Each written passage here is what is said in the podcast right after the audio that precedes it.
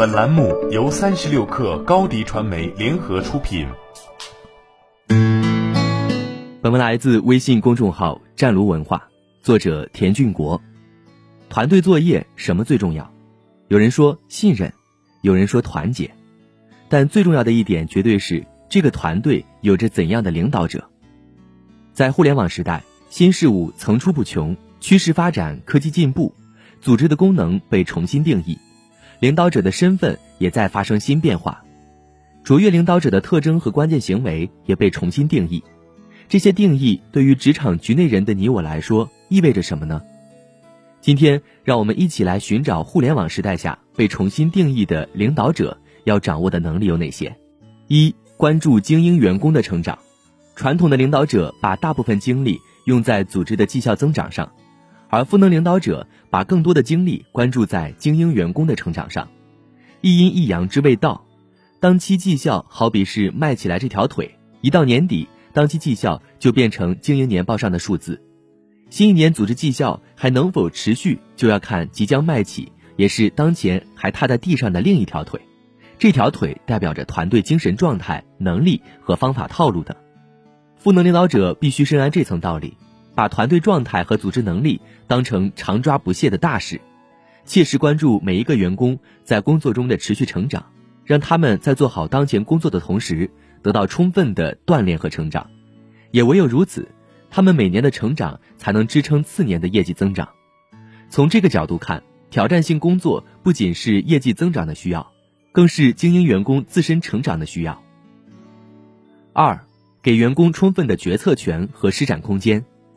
在传统组织中，假设领导者是最聪明、最有主见的，也最有经验的老司机，凡事就都需要请示领导。而在日新月异的互联网时代，领导者在客观上已经不再是老司机了，这就要求给精英员工足够的授权。充分授权不仅是新时代推进各项业务的必须，更是精英员工在工作中修炼成长和享受工作乐趣的必须。三。帮助员工寻找隐藏作中的成就感。传统领导者最大的成就感源自组织绩效，常常是领导者成就感越大，员工的成就感就越小。因为表面上看，一切组织绩效都是领导有方的结果，而赋能领导者最大的成就感来源于员工的成就感。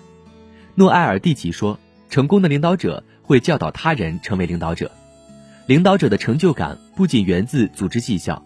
更多的源自支持辅导下属取得成功，要把领导者原来用于撸起袖子亲自抓业务和颐指气使控制团队的精力转移到支持和辅导员工取得成功上来，是一件挺不容易的事情。四有套路的行为才是可复制的行为，领导者给精英下属充分的授权，决意让他们在工作中找到足够的成就感，那么随之而来的是。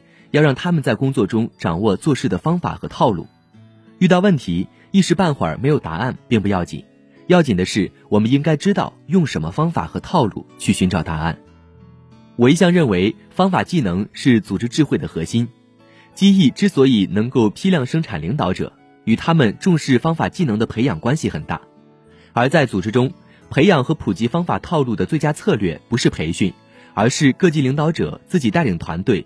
用方法和套路解决实际业务问题，在工作中持续强化和固化方法套路，让下属成为有套路的人，才是充分授权的前提和保障。五、行动见效果，快速复盘再纠错。互联网时代已经不能容忍先做需求分析，再做总体设计和详细设计，而后开发和测试的工程化思想，取而代之的是生物成长代谢式的迭代思想。在开发产品时，要先做出一个简单的原型，称之为最小化可行性产品，然后把它当做与用户沟通和寻求反馈的工具，快速迭代，不断修正产品，最终适应市场的需求。我认为这种敏捷迭代的思想可以泛化应用，且作为赋能领导者的重要理念和做事方法。赋能领导者要真正做到塑造员工的同时，员工也在塑造领导者。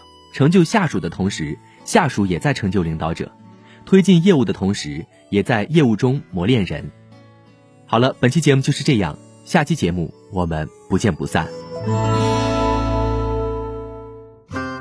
欢迎添加小小客微信 xs 三六 kr 加入三十六课粉丝群。